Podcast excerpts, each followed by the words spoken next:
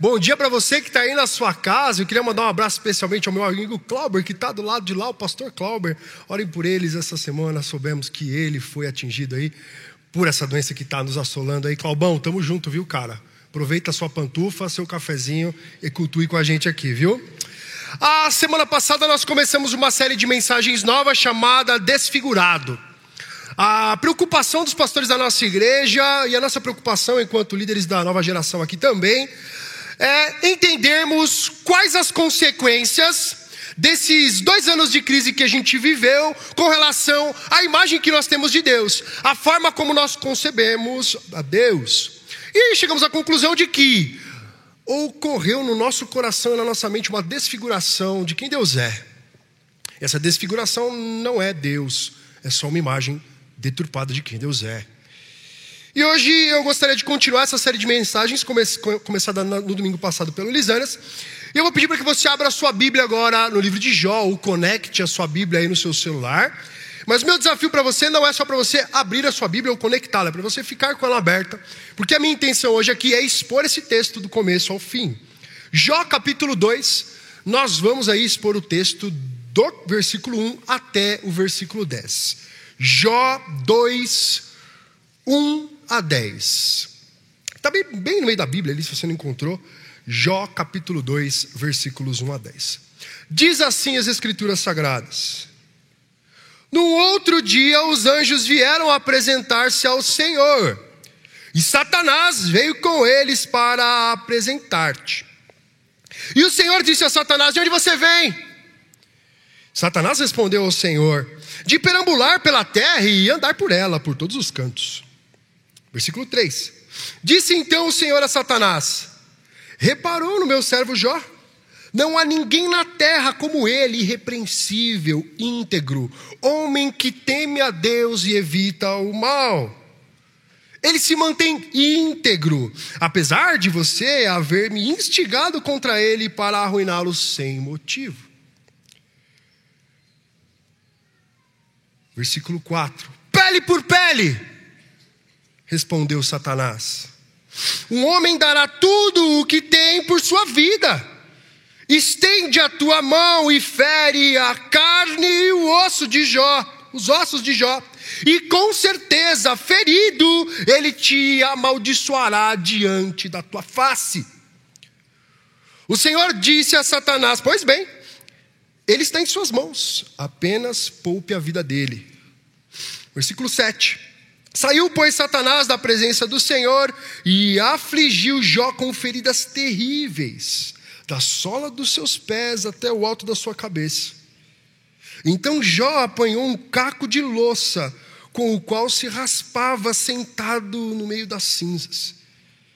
Então sua mulher lhe disse: Você ainda mantém a sua integridade, amaldiçoa esse Deus e morre. Ele respondeu: você fala como uma insensata.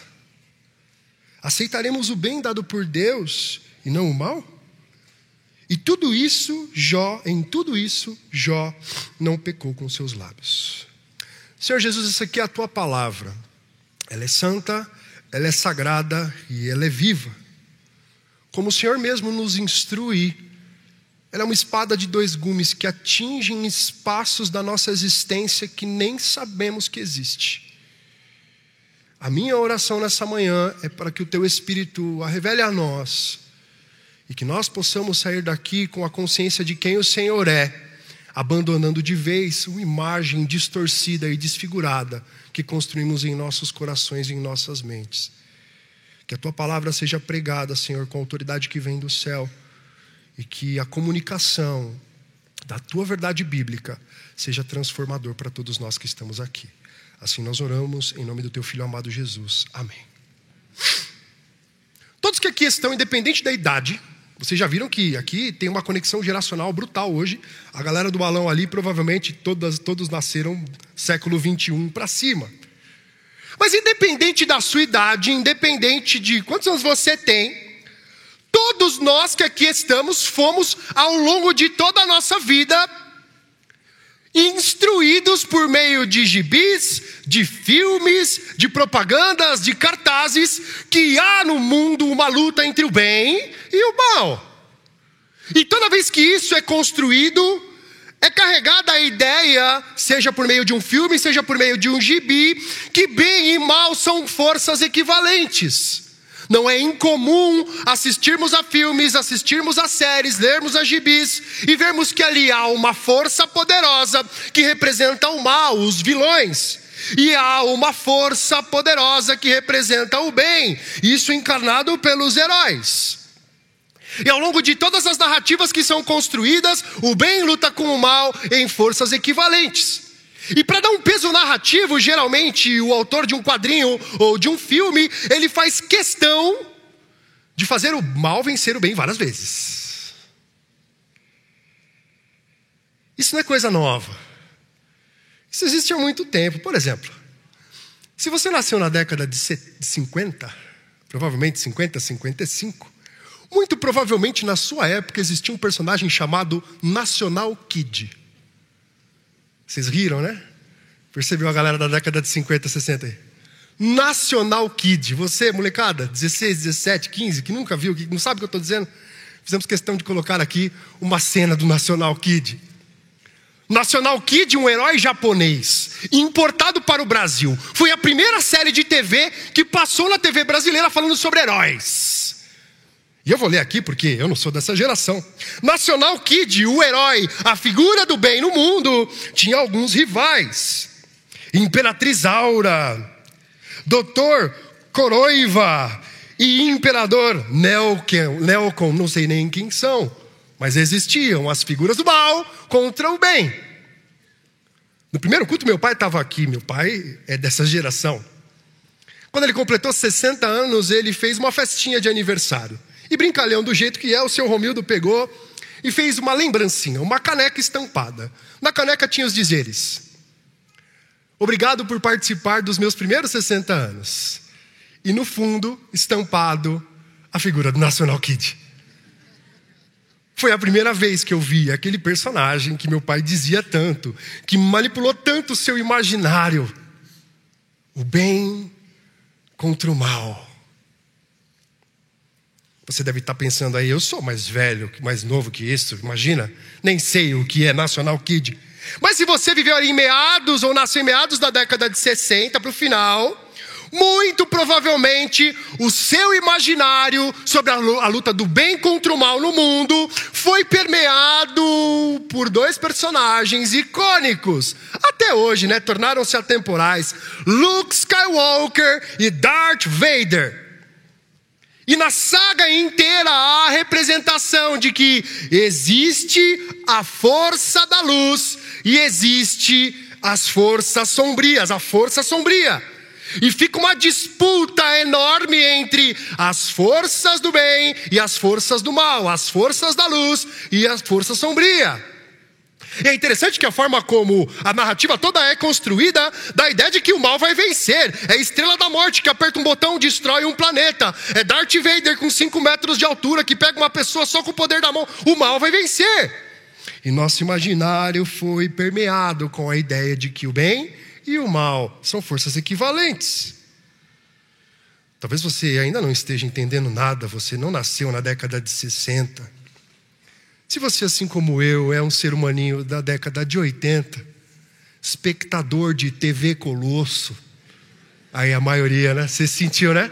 Sentiu, né? Olha os trintão aí, ó, se manifestando. Espectador lá, outro até manifestou, uma espectador de TV Colosso, Tom e Jerry. Você, muito provavelmente, teve o seu imaginário permeado com aquele desenho que era o último que passava no período da manhã. Eu estudava à tarde. Por que o último? Porque todo mundo esperava aquele Caverna do Dragão.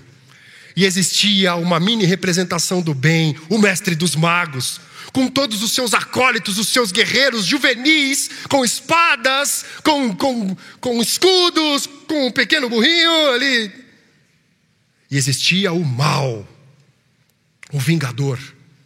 Se você olhar ali na imagem, ele tem um chifre obviamente construindo a imagem de que este mal é o diabo. O bem e o mal como forças equivalentes, disputando o domínio do mundo. Mas calma, não deixei vocês de fora. Vocês nem sabem do que nós estamos falando até aqui, né? Trintões, cinquentões, sessentões. Mas a geração de vocês também foi ensinada dessa forma. Existe um, um, um quarteto de filmes ali chamado Vingadores. E nesses quatro filmes também há ali a figura do mal que quer dominar o mundo. Qual é o nome dele? Nossa, galera, vocês são fracos demais. Qual é o nome dele? Thanos. Que com uma manopla cheia de pedrinhas estala os dedos e destrói a terra. E há uma série de outros heróis que também são muito fortes, mas todos eles unidos que representam o bem, não conseguem destruir o mal. Perceberam?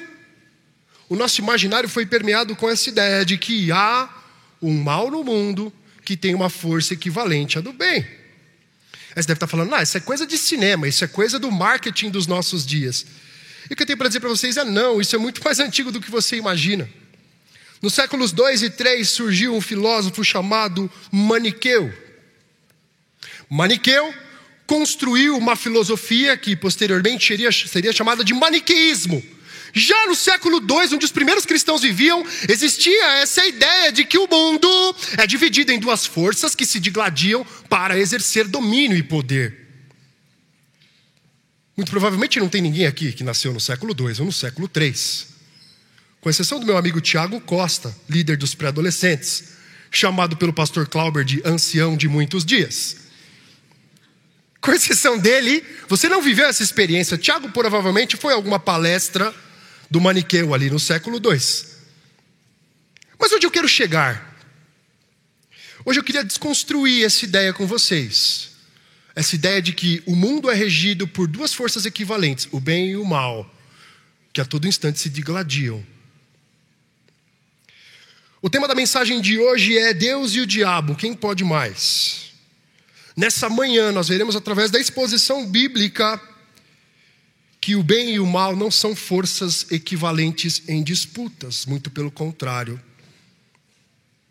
Talvez você esteja se perguntando, Gabriel, mas como assim? Eu nunca imaginei isso. Eu parei essa ideia de que há o bem e o mal como forças equivalentes quando acabou o filme, ou acabou a série, ou acabou o gibi, para os mais analógicos.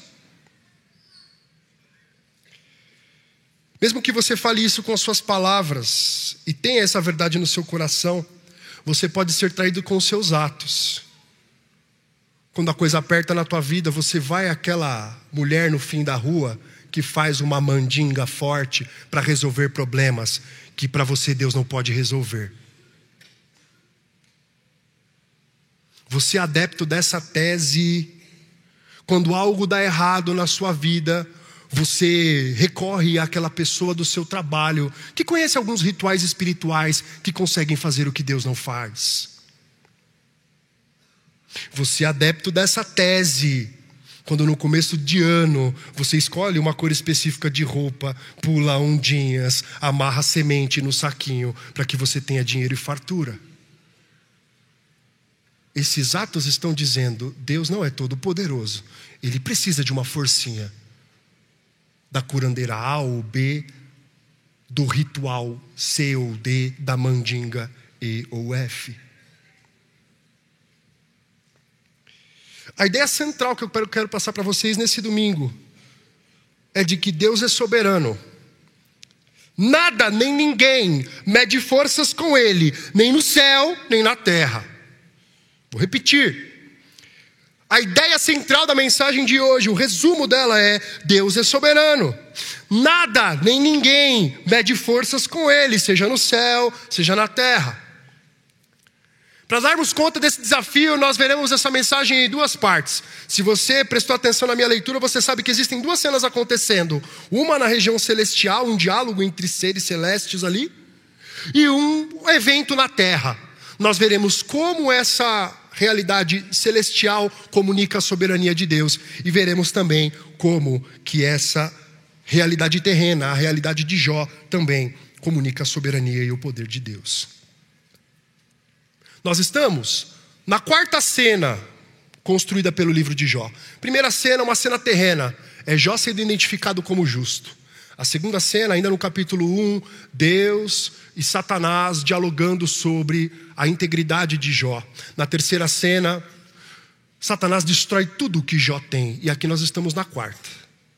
O reencontro para avaliar se aquela aprovação, de fato, abalou a experiência de Jó. E nessa cena celestial, a primeira verdade que nós podemos observar para identificar que Deus é soberano é que Ele é soberano, porque Ele governa. Olha o que diz o versículo 1, acompanhe comigo. No outro dia, os anjos vieram apresentar-se ao Senhor, e Satanás também veio com eles para apresentar-se. É interessante que existe duas vezes a palavra apresentar-se aqui. E quando você vai estudar essa palavra no texto hebraico, a ideia que carrega a palavra é a ideia de um servo que se coloca diante de uma autoridade real. Nem os anjos, nem Satanás têm o mesmo poder que Deus. Porque ele governa, ele é o rei, ele está nas alturas, e não há ninguém que possa medir forças como ele. Por isso, estar diante de Sua presença é uma presença em submissão. Deus é soberano em seu governo. A segunda comunicação do poder de Deus, ainda nessa cena celestial, se dá ao percebermos que Deus é soberano em sua onisciência, Ele sabe tudo o que virá. Veja o que está escrito nos versículos 2 e 3. E o Senhor disse a Satanás: De onde vem? Satanás respondeu ao Senhor: De perambular a terra e andar por aí. Disse então o Senhor a Satanás: Reparou no meu servo Jó? Não há ninguém na terra como ele, irrepreensível, íntegro, homem que teme a Deus e evita o mal. Ele se mantém íntegro, apesar de você me haver instigado contra ele para arruiná-lo sem motivos. Se você é um leitor atento, você vai perceber que essa cena é uma cena truncada e repleta de dissimulação. Porque vamos parar para pensar. Quando Deus pergunta para Satanás, de onde você vem? A resposta mais adequada deveria ser: Eu venho de um auê que eu fiz na terra. Eu acabei com o maior rebanho da terra, eu destruí as posses do homem mais rico da terra, e ó, de quebra, eu acabei com a família dele num dia só. Eu estava ali, ó, arrebentando com tudo. Era isso que Satanás deveria dizer só que ele sabia que falar isso pura e simplesmente seria só um atestado do seu fracasso. Porque mesmo perdendo todos os seus bens e a sua família, Jó continua íntegro. Ele simplesmente dissimula. E ele é tão dissimulado nessa cena, mas tão dissimulado, que Deus teve que trazer de volta a figura de Jó à cena. Eu fico imaginando a cara ali, né, a cena acontecendo, né, Satanás meio desajeitado, sabendo o que rolou, mas não querendo tocar no assunto, porque só ali o jeito truncado dele lidar ali com a situação já era um atestado de, né, de derrota. Para ilustrar essa questão, recentemente teve o Campeonato Paulista. Os adolescentes sabem que eu não sou clubista, que eu não gosto muito disso, é uma coisa que eu abomino. Mas eu faço das palavras do Milton Neves as minhas. O futebol, dentre as coisas menos importantes, é a mais importante. Estava eu lá, dando aula aos meus alunos, lá no Mackenzie, e de repente um corintiano, e esses são os piores, começa a gritar: isso era uma sexta-feira. Aí, professor, domingo tem, hein? Corinthians e Palmeiras, e ó, já era, hein? Não vai ter jeito não. Dessa vez o Palmeiras perde. E eu quieto na minha, né? E ó, escuta aí, galera. Ele gritava para a sala. Palmeiras vai perder, e ó, se vencer, eu pago um croissant e um suco de laranja pro Pro. E a galera assim, em choque, vendo aquele, né? Corintianismo exalando. E eu falei para ele, tentei dissuadi-lo, falei assim, cara, para com isso. Deixa isso para lá, não faz isso. Ó, você está falando diante de todo mundo, depois você vai ficar sem palavra. Fica na sua, vamos ficar aqui só na. Não quero saber, pro! Já venceu! Passou o sábado e veio o domingo. No domingo, o Palmeiras ganhou do Corinthians de 3 a 0.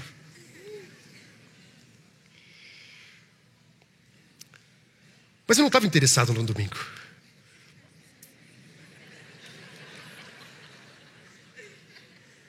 A cada gol que o Palmeiras fazia, o meu interesse era na segunda-feira. Porque eu teria aula no terceiro ano, turma 4. Passou o domingo, dormi, acordei empolgado. De propósito, vesti uma camiseta em tom verde. Porque é proibido vá a camisa do time no colégio. Cheguei ali por volta da terceira aula, entrei na sala. Hora que eu entro na sala, uma cena muito parecida com essa. Um silêncio, ninguém falava nada, aquele negócio truncado, os alunos olhavam para mim, olhavam para o cara, olhavam para mim, olhavam para o cara, não entendiam nada. Até que um teve a coragem de vir e falou assim: professor, você não vai falar nada. Nessa hora eu simplesmente olhei para o jovem. Ele naturalmente tem dois metros, ele é jogador de basquete. Mas naquele momento não passava de um metro e vinte. Acolhido, encolhido. Depois que eu olhei para ele sem dizer uma palavra, virei para toda a sala e disse: Vocês entenderam? Queijo branco com suco de laranja.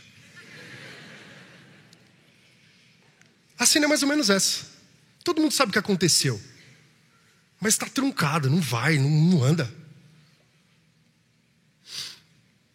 Diante da enrolação de Satanás, que provavelmente não falaria sobre o feito de Jó, Deus começa a apresentar novamente Jó. E é muito interessante como o texto constrói isso. Se você olhar aí o versículo 3, ele vai dizer: é, Ninguém há na terra como ele, ele é irrepreensível e íntegro. Homem que teme a Deus e evita o mal. Ele se mantém íntegro. Percebe? Você acha que a repetição da palavra íntegro aqui é aleatória? De forma nenhuma. É a repetição de uma palavra hebraica muito preciosa para aquele contexto.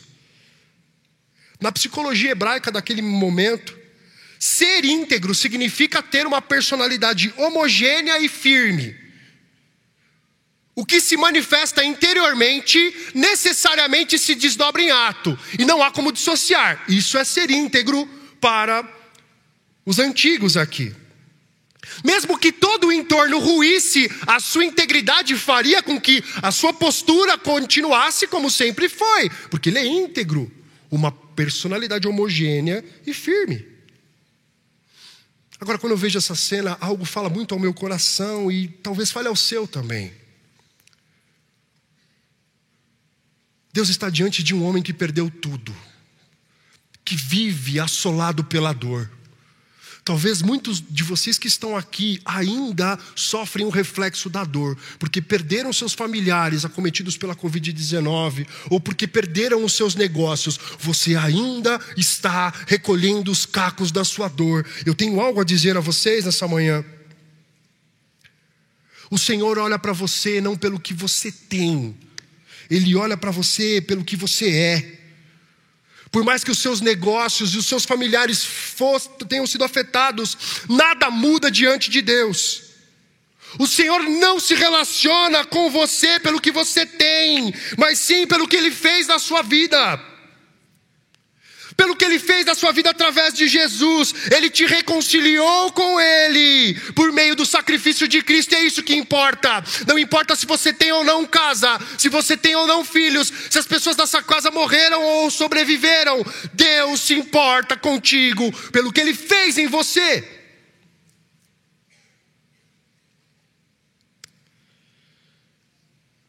A terceira lição que nós podemos extrair dessa cena celestial é que a soberania e o poder de Deus é uma realidade, não uma idealização. Versículo 4: Pele por pele, respondeu Satanás.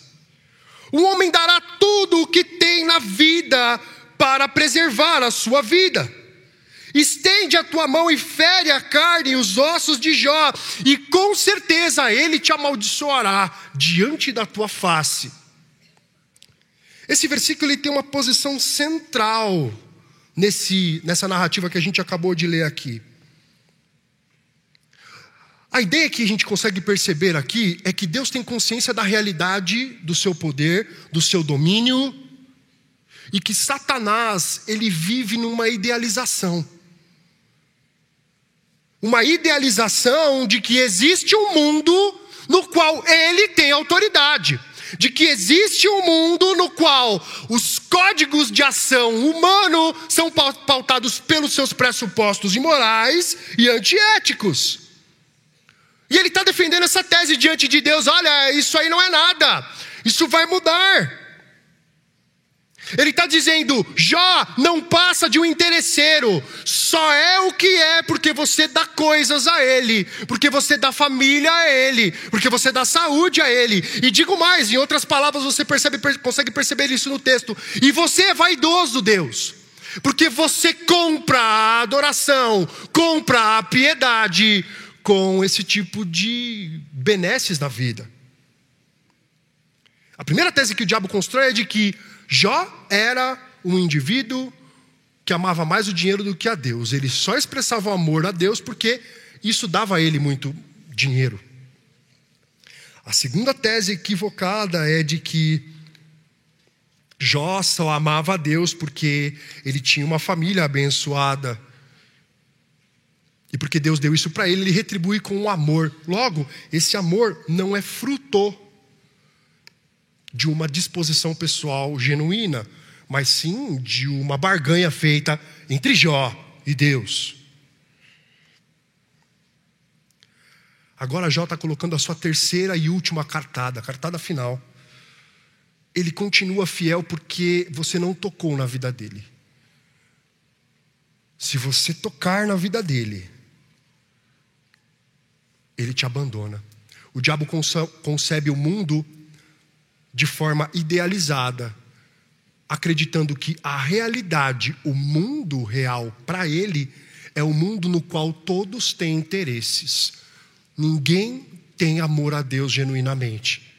E esses interesses é que ele quer destruir. Essa ideia de você focar em você mesmo é o modus operandi dele desde sempre. No Éden, ele chega para Adão e Eva e diz: Deus, que é isso? Viva para você mesmo. Come aquele fruto ali que você vai ficar monstrão. Quando Jesus encarna e tem a sua missão de servo sofredor, ele diz: Jesus, sai dessa. Eu te dou dinheiro, eu te dou riqueza, eu te dou fama. Foca em você, cara. Para que ficar sofrendo? Contudo, o que nós precisamos afirmar aqui é que enquanto Deus está dizendo, a relação que eu tenho com Jó é uma relação de fidelidade. Satanás está defendendo a tese de que essa relação é uma relação de barganha. Mas aqui, para a gente concluir esse ponto, a gente tem que lembrar que Deus vive no universo real no qual Ele é o arquiteto.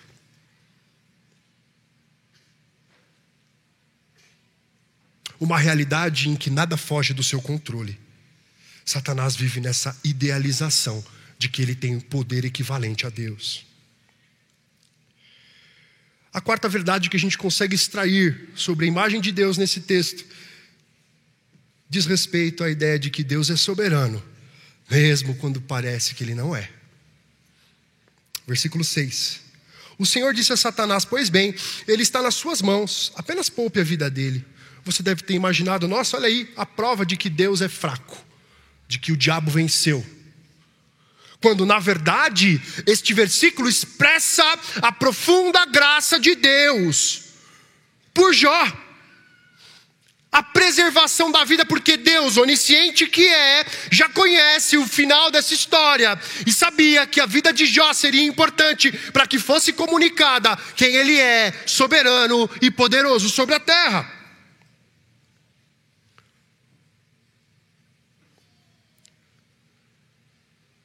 Outras pessoas amantes de Deus ao longo da história sofreram mais do que Jó.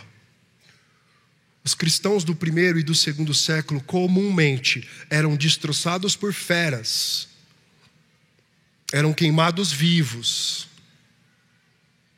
eram jogados a leões. E os relatos que temos desse período é que enquanto morriam, enquanto eram devorados, louvavam. Tertuliano, um escritor desse período, dizia o seguinte: o sangue dos cristãos é semente de novos cristãos. Quanto mais os cristãos morriam por amor a Jesus, maior era a quantidade de cristãos na terra. Agora, quando a gente olha para a nossa vida, um simples chute na mesinha da sala já é motivo de reclamação. Deus, por que tem essa mesinha aqui? Será que nós estamos preparados para viver essa dimensão e essa compreensão de quem Deus é nos nossos atos, na nossa vida? Agora há uma virada na cena. Toda a cena celestial agora dá lugar a uma cena terrena. E o Senhor é tão poderoso e tão soberano que ele confia a Jó a missão de, por meio dos seus atos, comunicar que Deus é soberano e que Deus é todo-poderoso. Como assim, Gabriel? Como é que Jó comunica isso? Nessa cena terrena, a primeira lição que a gente consegue observar aqui é que o silêncio em adoração de Jó confirma a soberania de Deus. Olha o que diz os versículos 7 e 8, acompanhe comigo aí.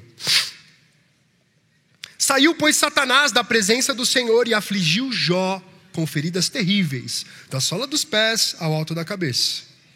Então Jó apanhou um caco de louça com o qual se raspava, sentado em cinzas.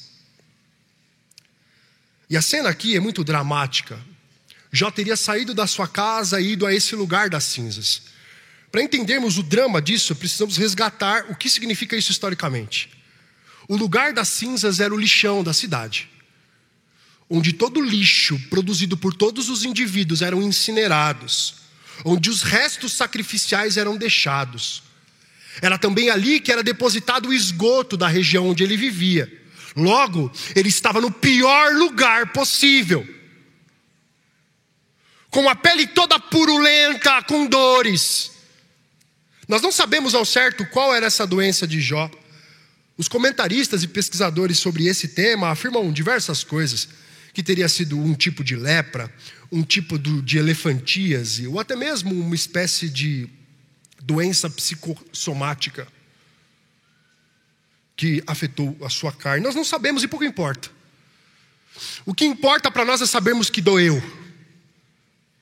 Doeu não só pelo relato de Jó capítulo 2. Se você pega o texto e vai caminhando até o final, você percebe que essa doença gerou falta de apetite, emagrecimento, febre, depressão, crises de choro, insônia, terror noturno baseado na febre e nas dores, mau hálito, falta de visão, apodrecimento dos dentes, o olhar perturbado.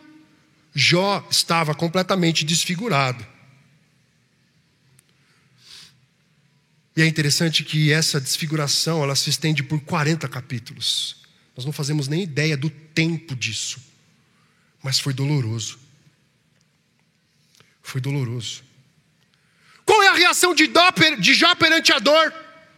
Qual é a reação de Jó perante o sofrimento?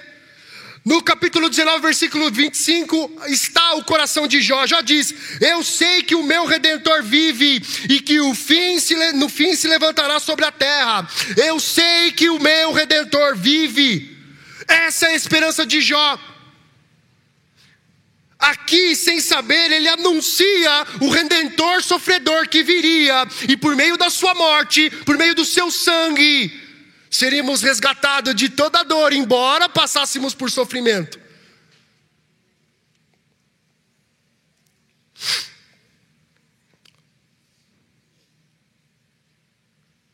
Satanás deixou a cena e não voltou mais. Se você ler daqui até o final do livro de Jó, você vai perceber que Satanás não aparece mais. Quem volta é Deus, triunfante, soberano e poderoso anunciando quem é e o que ele faz.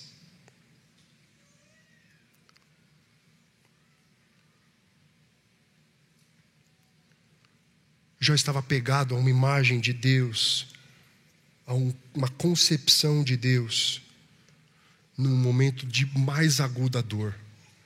A pergunta é por que ele vai para o lixão? Por que, que ele vai é, se coçar com um caco de telha? Ele se coça porque seus recursos acabaram. Ele não pode contratar um médico para ter um tratamento adequado. Ele não pode nem simplesmente comprar uma pequena pomada. É nesse sofrimento silencioso que há a comunicação de que a soberania a soberania de Deus se manifesta pela vida de Jó. Jó demonstra por meio do seu silêncio em adoração que a sua relação com Deus está pautada na fidelidade e não na barganha, porque se fosse na barganha, ele já tinha ido embora. O pior é que a cena ainda piora. Chega a mulher de Jó. Versículo 9 diz assim: Então sua mulher disse: Você ainda mantém a sua integridade? Amaldiçoa a Deus e morre. A blasfêmia da mulher de Jó atesta o significado dessa postura piedosa dele, que enaltece o Deus soberano e o Deus poderoso. Porque vamos parar para pensar, a mulher de Jó sofreu o mesmo que Jó, perdeu seus filhos, perdeu riqueza, perdeu a fonte de renda, perdeu o status social, porque muito provavelmente Jó e sua esposa eram como se fossem príncipes na região onde viviam. Tudo foi embora. Pessoas que sofreram a mesma dor, mas apresentam resposta diferente perante essa dor. Jó adora e exalta o soberano. A mulher de Jó, em meio à dificuldade, diz: é melhor abandonar. Deus é fraco, Deus não está com você, amaldiçoa logo. Ela está propondo uma espécie de eutanásia espiritual. Amaldiçoa, você morre e resolveu a parada. Existe uma versão do Antigo Testamento chamada Septuaginta. Para quem não sabe, foi uma tentativa de alguns rabinos de traduzir o Antigo Testamento para a língua grega. O Antigo Testamento, habitualmente escrito em hebraico. E é muito curioso que nessa versão Septuaginta, muito antiga, há uma extensão desse relato. Esse texto não é canônico, muito provavelmente quem copiou quis dar uma dramaticidade, mas é legal colocar isso aqui como documento histórico para vocês verem como os antigos viam a dor da mulher de Jó. Olha como é que está escrito na Septuaginta. Quanto tempo ainda irás aguardar, dizendo: Eis que esperarei um pouco mais, aguardando a esperança do meu livramento? Pois eis que foi abolido da terra o teu memorial, os teus filhos e filhas, as angústias e as dores do meu ventre, que com sofrimento dei a luz em vão. E tu mesmo te assentas para passares as noites ao relento, em meio à corrupção dos vermes, e eu sou peregrina e uma serva que vai de um lugar para o outro, de casa para casa, esperando o sol se pôr para ver onde eu vou descansar naquele dia depois de vários labores. Mas diz alguma coisa, amaldiçoa o Senhor e morre logo.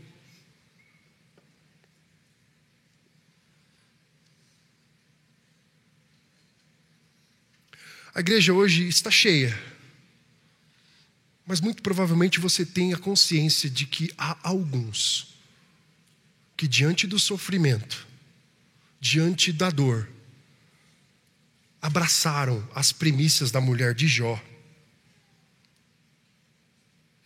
Que olharam para Deus e dizem: é fraco, não pode fazer nada, o mal tem mais poder do que o bem, do que Deus e por essa concepção abandonaram. E essa é uma realidade que perpassa todas as faixas etárias. Abandonaram a Deus porque abraçaram uma imagem desfigurada do Senhor, de que Deus é fraco e não é atencioso com o sofrimento humano. E as indagações vêm: por que isso aconteceu comigo? Onde está Deus? Saiu uma pesquisa semana passada no Datafolha. E essa pesquisa apresentou números alarmantes. Ela afirma que no estado de São Paulo e do Rio de Janeiro existem mais jovens entre 16 e 25 anos sem religião, sem participar da igreja, do que dentro da igreja. Isso somando as tradições cristã protestante, pentecostal e católica. Existem mais jovens e adolescentes que estão fora da igreja do que dentro dela. Cerca de 30% do total dessa geração já não tem adesão nenhuma a isso. E os demais dizem-se apenas cristãos nominais. Eu não vou para a igreja, eu tenho um mix de religiosidade. Tem um trocinho budista aqui, um negocinho ali, uma chavinha ali, uma florzinha ali, e eu fiz o meu plus religioso e é isso. mais jovens fora da igreja do que dentro dela. E isso dói no meu coração. Eu que estou em sala de aula, eu vejo. É uma geração de dores. É uma geração que se corta para tentar aliviar as dores da alma, porque não encontra onde colocar essa dor que acomete a eles. É uma geração que destrói a sua estética, a sua forma física, porque entende que a dor precisa ser mostrada para o mundo. É uma geração que olha para Deus e diz: como Deus não existe, vou buscar algo que me alivie, algo que me faça passar por essa dor, e eles estão indo embora. Mas isso não é só essa geração. Eles têm sofrido mais. O nível de pessoas com problemas psicológicos, sob tratamento psicológico, com, tomando remédio, é altíssimo. No final da primeira mensagem, o irmão chegou para mim e falou: Pastor, ore depois dessa mensagem, porque a minha sobrinha se suicidou na semana passada, ela tinha 19 anos. Um outro irmão, na final da primeira mensagem, aos prantos, veio para mim e disse: Gabriel, ore por um casal de jovens amigos, porque semana passada a filha de dois anos deles morreu e eles não sabem o que fazer. Isso está diante da gente. Essas dores são dores da comunidade, seja dos adolescentes, dos jovens, dos adultos, estamos passando por isso. O meu desafio para você é que você, que já passou por isso, que tem uma relação com Deus de maturidade, seja um agente de cuidado na vida desses que não são. Ali no fundo da igreja, olha para lá, ó. Tem muitos balões ali. Pode olhar para lá, você que está aqui, você tem um monte de balão ali, tá vendo? Naqueles balões existe uma tag com uma foto de um adolescente, com o nome de um adolescente e com o canal de Instagram deles. Eu desafio vocês, maduros, a igreja que participa aos domingos aqui, que comprem ali, que peguem aquele balão e assumam a responsabilidade de serem pessoas que intercedem por essa nova geração. Não só por eles, mas por todos aqueles que sofrem. Eles sofrem porque eles estão diante de uma realidade em que o mundo idealizado está em 30 segundos ou um minuto de vídeo. E quando vão para a vida real, a vida não é tão fácil como se demonstra. A dor, a sofrimento, a perseguição, a bullying, a crise emocional. E essa preocupação, essa responsabilidade é nossa, de pastorear o coração dessa galera, não só deles, mas de todos aqueles que se encontram nessa condição.